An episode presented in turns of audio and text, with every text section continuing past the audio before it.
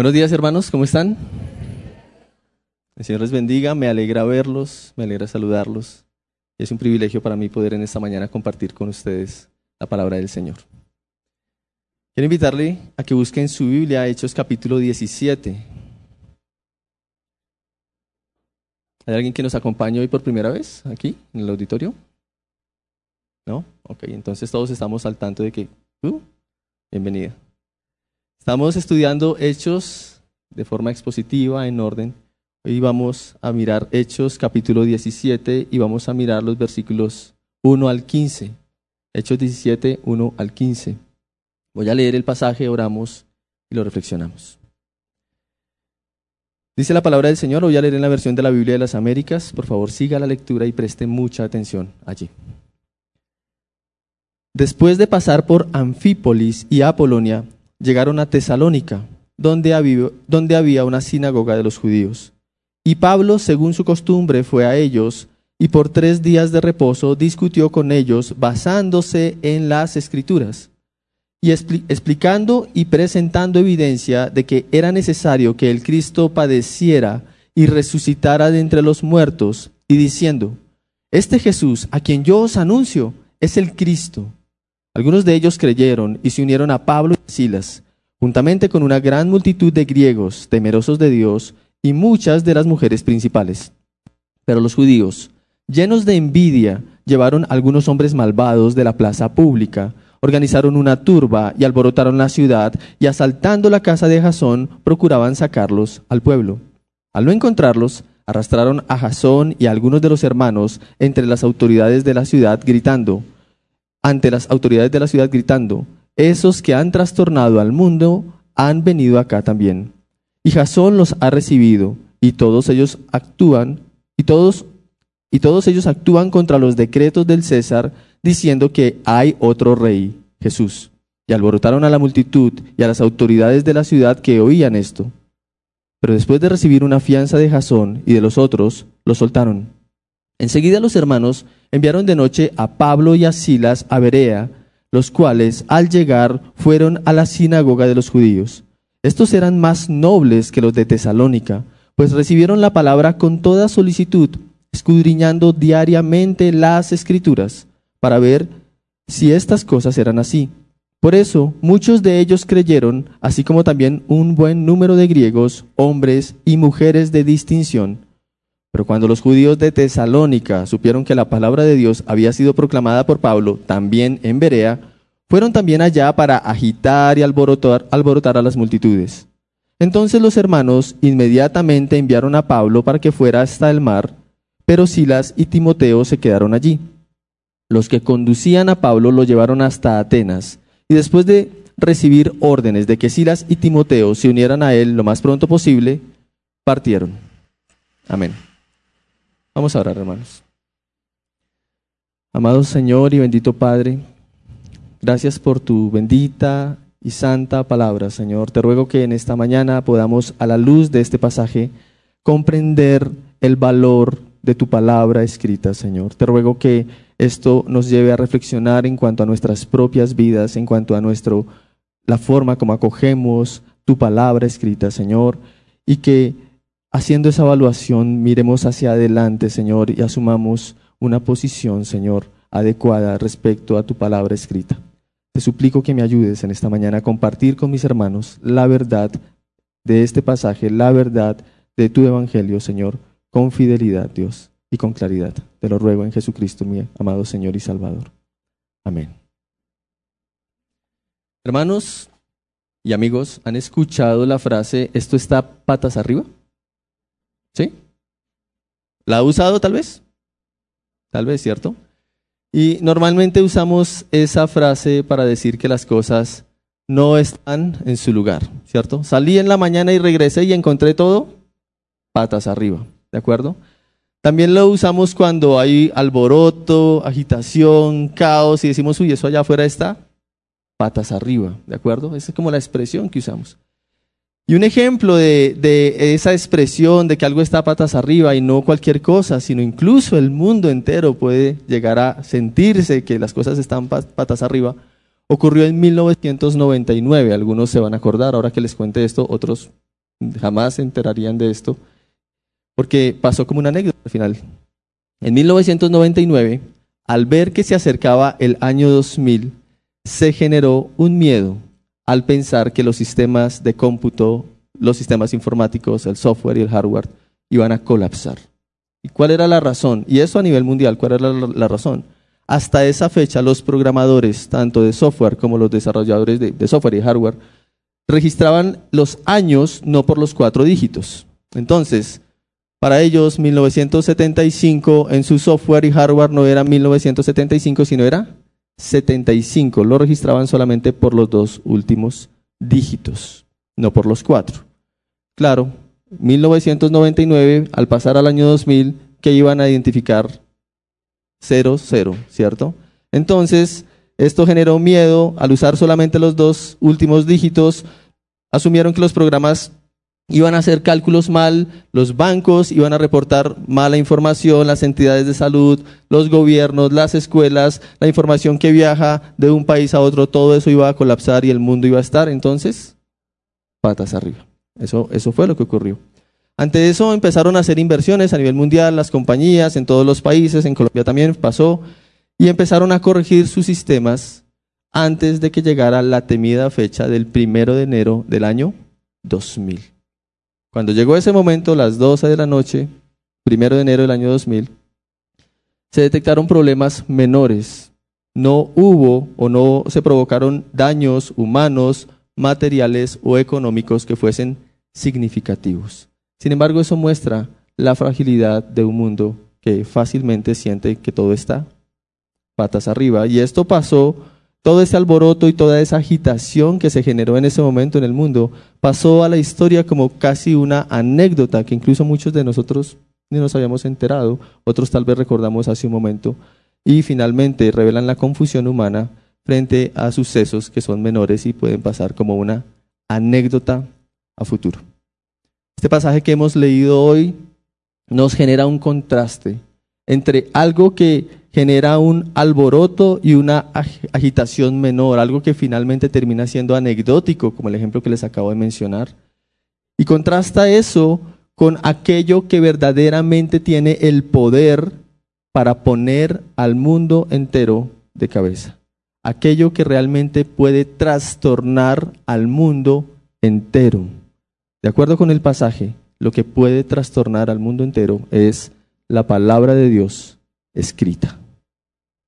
Vamos a mirarlo. El título de este mensaje es Lo que trastorna al mundo entero. Y el propósito de este mensaje para, sus, para ustedes, mi propósito para con ustedes es que identifiquen cuál ha sido, cuál será su respuesta ante la palabra de Dios escrita. ¿Cuál ha sido su respuesta? ¿Cuál va a ser su respuesta ante la palabra de Dios que está escrita y que está al alcance nuestro? Porque esta palabra ha trastornado y seguirá trastornando al mundo entero hasta el final. El cielo y la tierra pasarán, pero la palabra escrita de Dios no pasará. Este pasaje nos muestra claramente el mensaje de la palabra de Dios escrita. ¿Cuál es el mensaje de la palabra de Dios escrita? ¿De qué se trata finalmente? Este pasaje nos muestra con, claridad cuál es ese mensaje de la palabra de Dios escrita. Y esto lo vemos en los versículos 2 al 3. El mensaje de la palabra de Dios escrita es Jesús es el Cristo. Versículos 2 y 3. Dice, y Pablo, según su costumbre, fue a ellos y por tres días de reposo discutió con ellos, basándose en qué? En las escrituras, explicando y presentando evidencia de que era necesario que el Cristo padeciera y resucitara de entre los muertos, y diciendo, Pablo decía, este Jesús a quien yo os anuncio es el Cristo. Ese es el mensaje central de toda la escritura, Antiguo y Nuevo Testamento. Jesús es el Cristo.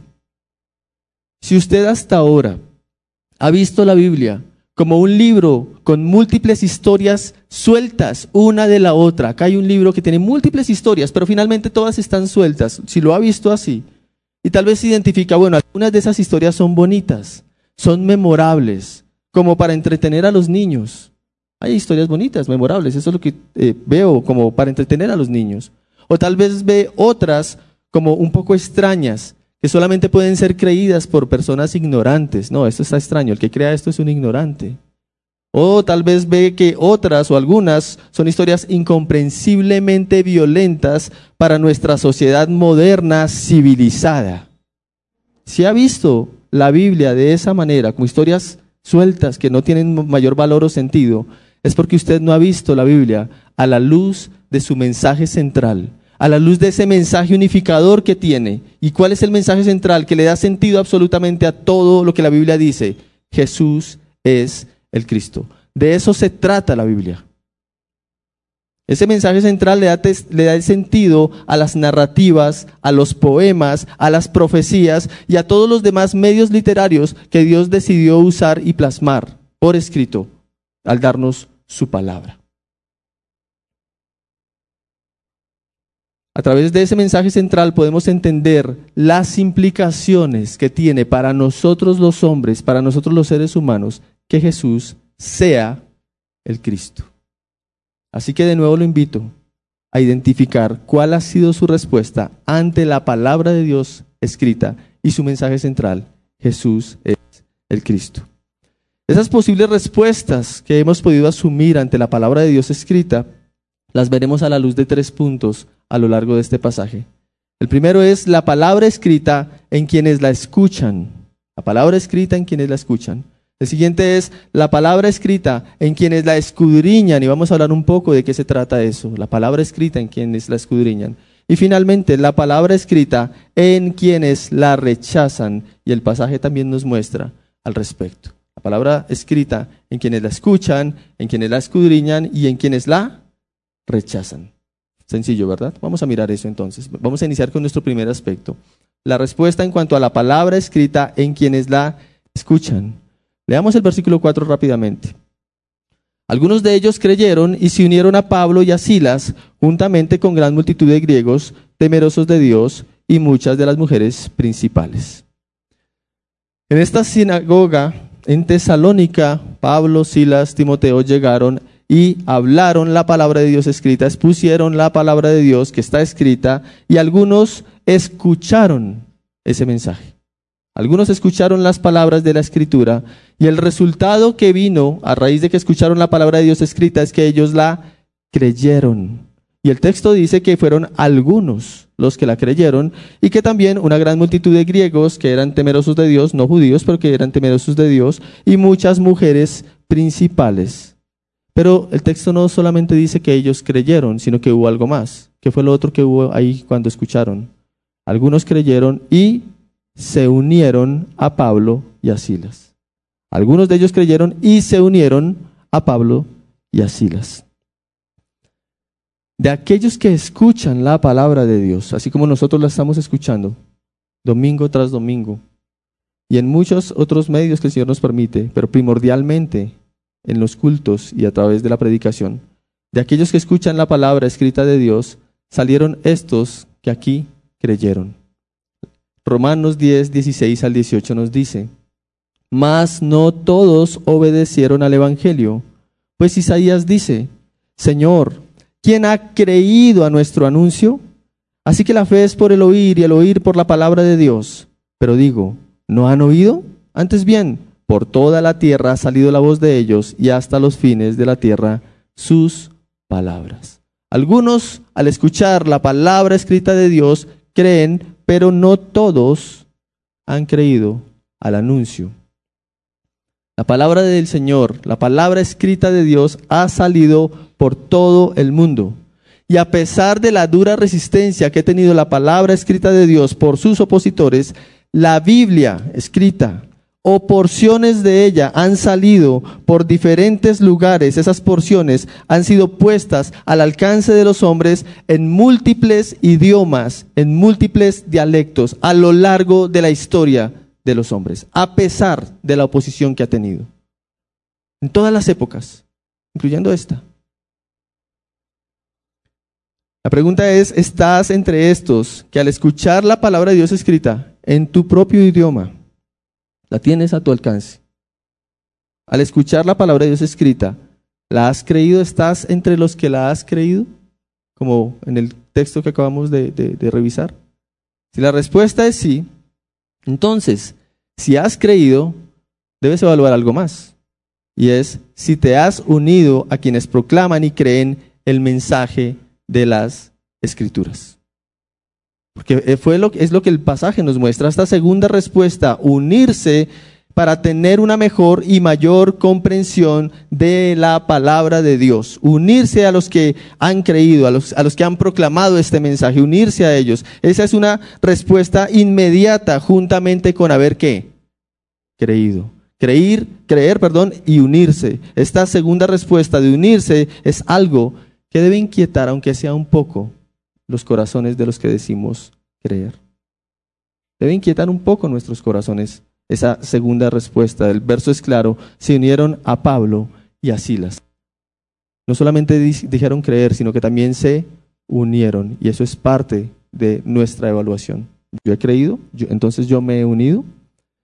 Como pastores nos preocupa cuando vemos a alguien que dice creer, pero le cuesta compartir con otros, unirse a otros para seguir creciendo en la fe.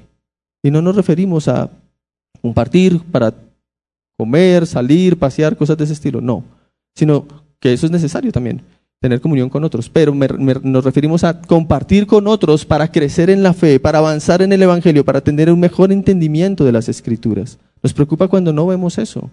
Este pasaje lo muestra como algo natural.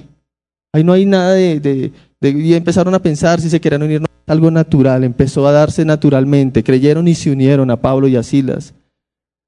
Es algo natural para los que creen. Creen y se unen a otros creyentes para avanzar en la fe. Pero al mismo tiempo, así como nos preocupa cuando no se ve eso, también nos alegra, nos alegramos cuando vemos a los que creen y desean saber cómo crecer. Cómo, eh, ¿Dónde están esos espacios para compartir con otros creyentes? ¿Dónde me puedo unir? Y lo hacen de forma natural, es como que nadie les tiene que decir, venga, hay esto, ya no, sino de forma natural están buscando dónde me puedo unir, dónde puedo compartir con otros creyentes eh, en la iglesia local, cómo puedo avanzar juntamente con otros, cómo puedo fortalecerme en el mensaje de la fe que está escrito y cuyo mensaje central es Jesús es el Cristo. ¿Cómo puedo crecer en eso? ¿Cómo puedo avanzar en eso? Eso nos alegra. Ahora, si tu respuesta no es sí, yo he creído, sino tu respuesta es yo he oído, pero yo no he creído, como lo, leíamos hace un momento. Si lo que dices es yo la he escuchado, yo he escuchado la palabra de Dios escrita, pero no la creo aún, recuerda, como leíamos hace un momento en Romanos 10, donde eh, Pablo citaba al profeta Isaías diciendo, mas no todos obedecieron al Evangelio. Recuerda eso y si recibes el mensaje de la Biblia, es decir, la palabra de Dios escrita, pero aún no crees porque no entendías que tu mensaje central es Jesús es el Cristo, entonces, si ese es tu caso, quiero invitarte al segundo aspecto de este mensaje. Y ese segundo aspecto es la palabra escrita en quienes la escudriñan. Ya vimos la palabra escrita en quienes la escuchan. Ahora vamos a ver la palabra escrita en quienes la escudriñan. Miremos los versículos 10 y 12, 10 al 12 más bien. Enseguida los hermanos enviaron de noche a Pablo y a Silas a Berea, los cuales al llegar fueron a la sinagoga de los judíos. Estos, los de Berea, eran más nobles que los de Tesalónica, pues recibieron la palabra con toda solicitud, escudriñando diariamente las escrituras para ver si estas cosas eran así. Por eso muchos de ellos creyeron, así como también un buen número de griegos, hombres y mujeres de distinción. Los oyentes de la palabra de Dios, ya no en Tesalónica, sino ahora en Berea, a donde Pablo fue, y Silas y Timoteo fueron luego, ante el mensaje de ellos reaccionaron con una mente más noble que los de Tesalónica. Su respuesta es definida como más noble que los de Tesalónica. ¿Por qué? Ellos tomaron la palabra de Dios escrita, porque es lo que dice el pasaje, miraron a ver si lo que se les estaba diciendo correspondía a qué? A lo que estaba escrito. Tomaron la palabra de Dios escrita y por su propia cuenta comprobaron si lo que se les estaba enseñando era cierto o no lo era. Por su propia cuenta hicieron eso. Estos son llamados más nobles, entonces, por comparar la enseñanza que recibían por examinar y por comprobar lo que se les enseñó en contraste con la palabra de Dios escrita. Y por eso son llamados más nobles. Son llamados más nobles porque no se quedaron escuchando cómodamente. ¿Está cómodo? ¿Sí está cómodo ahí? La idea es que estemos cómodos. No se quedaron escuchando cómodamente, sino que ellos se esforzaban diariamente para validar la veracidad o no de lo que se les decía. Así lo estamos haciendo, hermanos, amigos. Estamos validando la veracidad de lo que se dice desde un lugar como este. Como resultado, por escudriñar la palabra de Dios escrita, en contraste con lo que se les decía, muchos de ellos creyeron y también un buen número de griegos, hombres y mujeres de distinción, porque ahora estaban seguros de que, lo, de que lo que se les decía era así, porque así estaba escrito, porque así estaba en la palabra de Dios escrita. Si no lo está haciendo, empiece a hacerlo. Y empiece a hacerlo con esta enseñanza hágalo. Empiece a hacerlo. La palabra de Dios escrita no solo fue expuesta por los apóstoles. Jesús mismo lo manifestó como el testimonio acerca de él. Lucas 24, que lo leíamos hace un momento, 44 al 47, dice, y les dijo, aquí está hablando nuestro Señor, nuestro Salvador, y les dijo, estas son las palabras que os hablé, estando aún con vosotros, que era necesario que se cumpliese, ¿qué? Todo lo que está escrito de mí en la ley de Moisés, en los profetas y en los salmos. El Señor usó la palabra para contrastar lo que les decía a estos hombres. El mismo Señor lo hizo. Entonces les abrió el entendimiento para que qué? Para que comprendiesen las escrituras. Para que comprendiesen qué? La palabra de Dios escrita. El Señor lo hizo. Estos hombres en Berea lo hicieron. ¿Compruebas la enseñanza que escuchas y la contrastas con la palabra de Dios escrita? De verdad, empiecen con esta enseñanza. Empiecen a comprobarlo con la palabra de Dios escrita. ¿Te esfuerzas en estudiar las escrituras? O como dice un dicho por ahí, prefiero evitar la fatiga.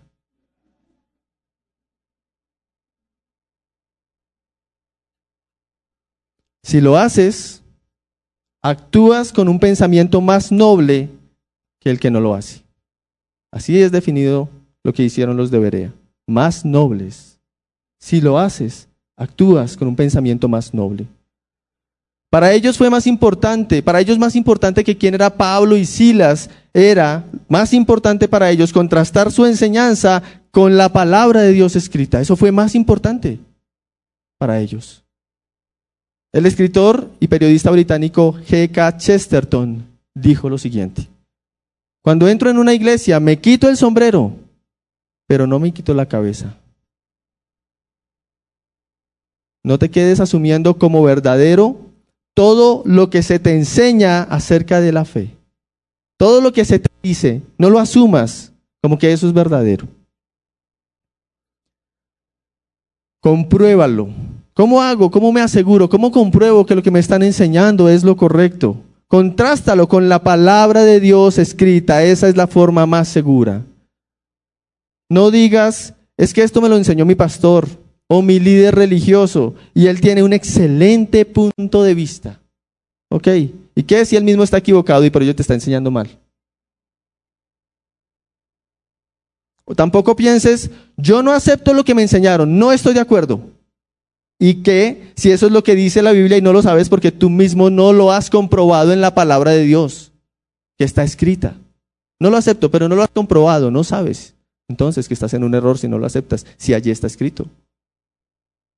No afirmes, es que esto toda la vida me lo ha enseñado mi religión, así he vivido toda la vida, así han vivido toda la vida mis, mis padres, mis abuelos. No afirmes eso. ¿Y qué si así te lo han enseñado toda la vida, si así lo has practicado toda la vida? ¿Y de qué te sirve si es opuesto a la palabra de Dios? ¿De qué te sirve? ¿De qué nos sirve? Ser más nobles implicará el esfuerzo diario de leer la palabra y escudriñarla. Aquí no dice que lo hacían cada ocho días, dice que lo hacían cada cuánto. Diariamente. Va a implicar esfuerzo diario leer la palabra, escudriñarla. Hermano, amigo, disponte y hazlo. Hazlo. Sé más noble, seamos más nobles.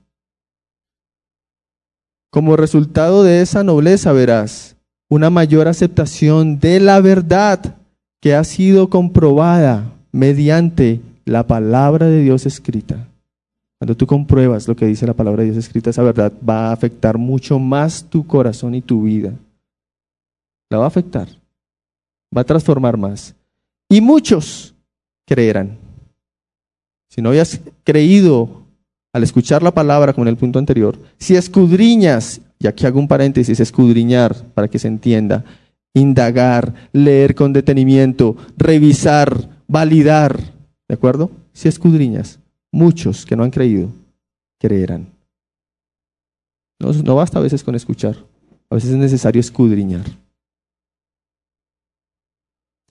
Ahora, ¿por qué contrastar con la palabra de Dios escrita? ¿Por qué, ¿Por qué no con otra cosa? ¿Por qué no con la ciencia o con la filosofía? ¿Por qué con la palabra de Dios?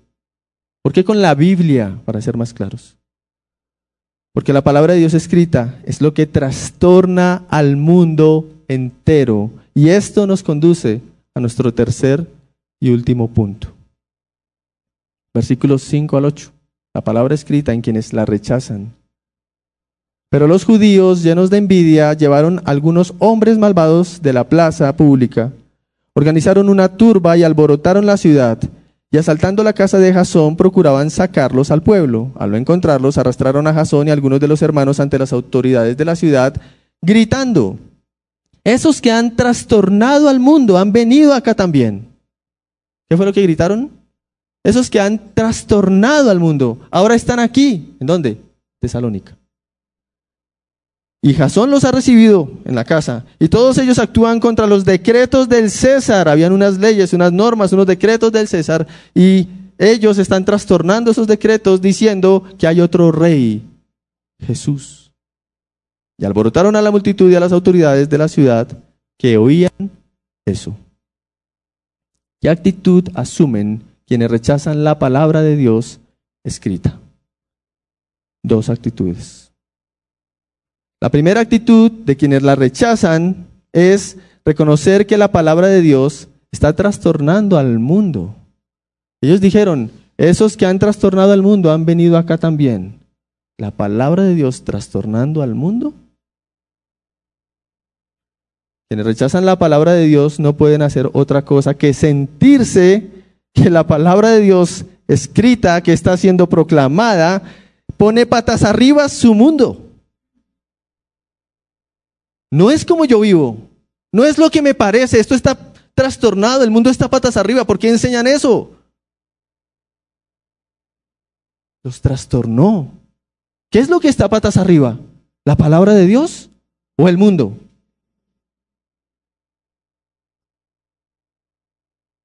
El mundo romano de la época se sintió patas arriba al enfrentarse con la palabra de Dios escrita. Todo lugar importante de la época, las personas reconocidas de la época, sintieron su mundo patas arriba. La verdad es que se quedaron cortos en su apreciación. Esa misma palabra que iba trastornando a todo el mundo, empezando en Jerusalén, lo continuaría haciendo literalmente hasta el último día y hasta lo último de la tierra. ¿Tiene la Biblia en sus manos? Eso es una comprobación de eso. Sigue trastornando y seguirá trastornando al mundo la palabra de Dios escrita. Nadie, nada la podrá detener. Esta palabra es más que un mito o es más que una anécdota como la que les comentaba al principio. El mundo va a quedar patas arriba cuando llegue el año 2000. Los sistemas informáticos van a colapsar. Eso pasó a la historia como una anécdota. Muchos de ustedes ni siquiera se enteraron. Pero generó un colapso impresionante para el mundo de la época 1999. Qué susto, ¿qué va a pasar? Pero pasó como una anécdota. La palabra de Dios no, no va a pasar como una anécdota, jamás. Lo que esta palabra es más que un mito, es más que una anécdota.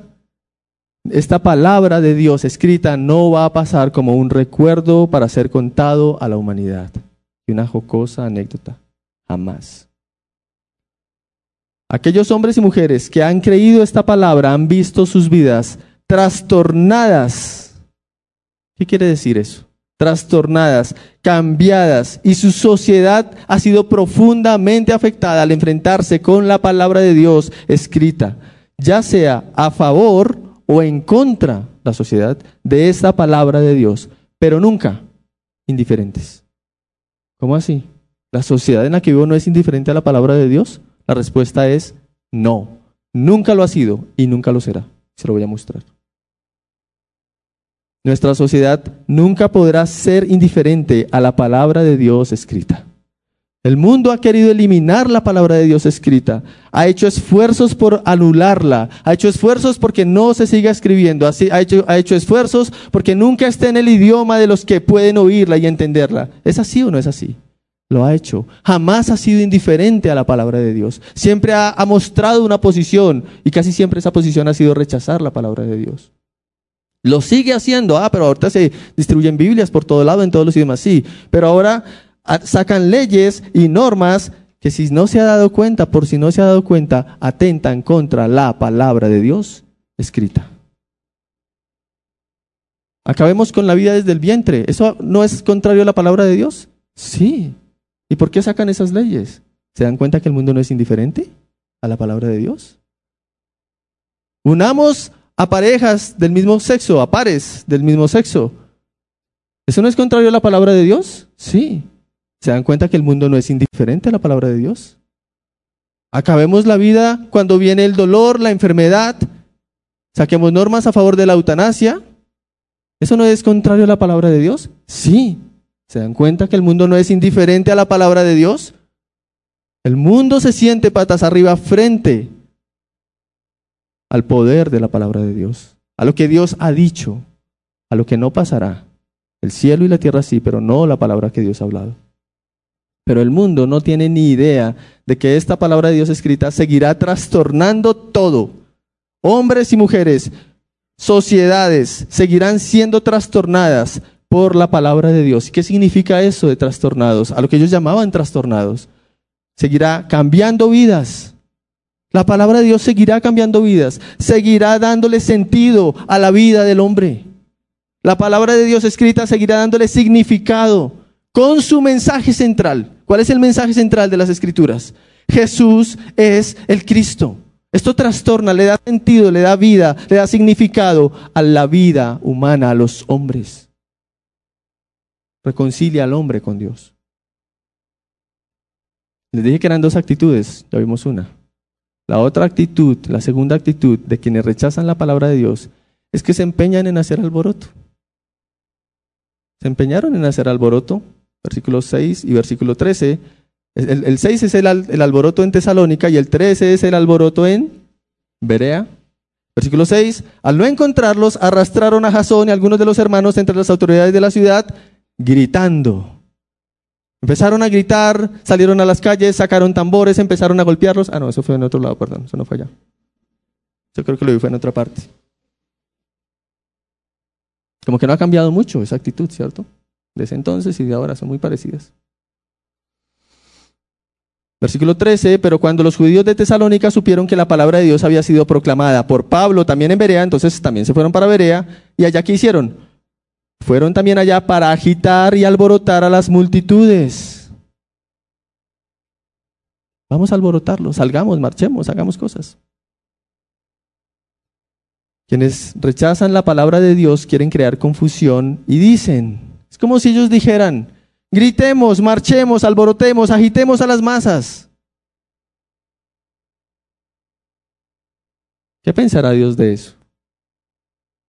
De ver a un mundo alborotado, gritando en contra de sus decretos. ¿Qué pensará Dios de ver a un mundo que grita fuerte y no importa lo que griten, si el uno grita blanco, si el otro grita negro, no importa, lo importante es que griten.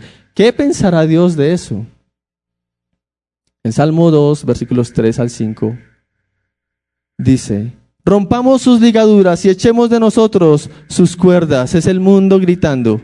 Es el mundo diciendo, gritemos, rompamos sus ligaduras, quitemos sus cuerdas, no aceptemos sus palabras, no, no aceptemos lo que Dios ha dicho, lo que Dios dice. ¿Qué piensa Dios? Versículo 4.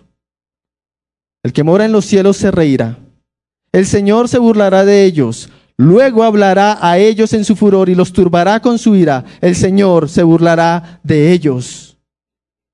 Eso es lo que Dios piensa.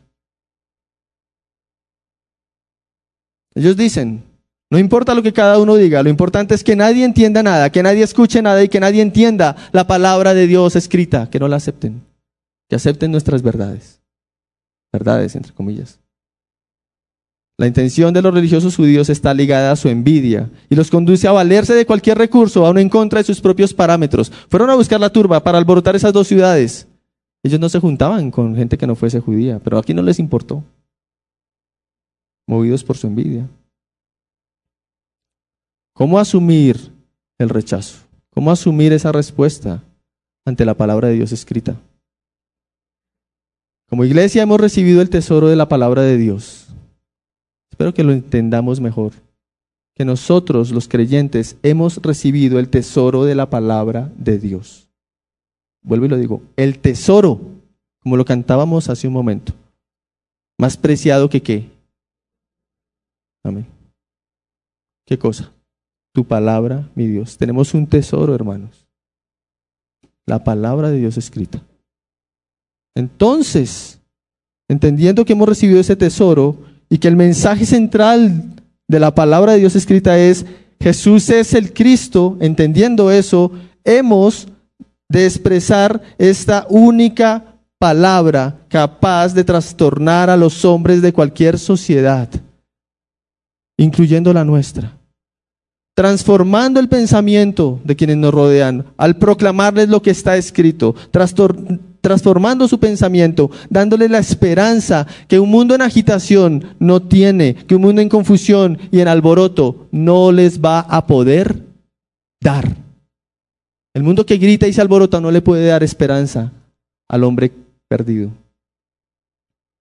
Entonces, como iglesia, llevemos su mensaje. Jesús es el Cristo. Esa es la palabra que trastorna al mundo entero. Llevémosla entre quienes gritan y se alborotan también. Porque hay algunos que van a oír, creerán y se unirán. Hay muchos que van a escudriñar, van a contrastar tu mensaje con el mensaje de las escrituras, la palabra de Dios escrita, la Biblia, y van a creer. Eso va a ocurrir. Y amigos, ¿cómo asumir el rechazo a la palabra de Dios escrita? En un mundo caótico y convulsionado que no tiene realmente algo para ofrecer. Ese mundo solamente puede ofrecerte confusión disfrazada de religión, de libertad, de bienestar o de unidad, pero al final solo confusión. Ese mundo solamente te puede ofrecer tristeza y dolor disfrazados de éxito, gloria, fama, popularidad. ¿Cuál será tu respuesta entonces ante la palabra de Dios escrita? ¿Cuál será tu actitud ante la palabra de Dios, la Biblia escrita? ¿La vas a escuchar? ¿La vas a escudriñar hasta que la creas y te unas a los que la hemos creído? ¿O la vas a rechazar para sumirte en la confusión de las multitudes? ¿Cuál será tu respuesta?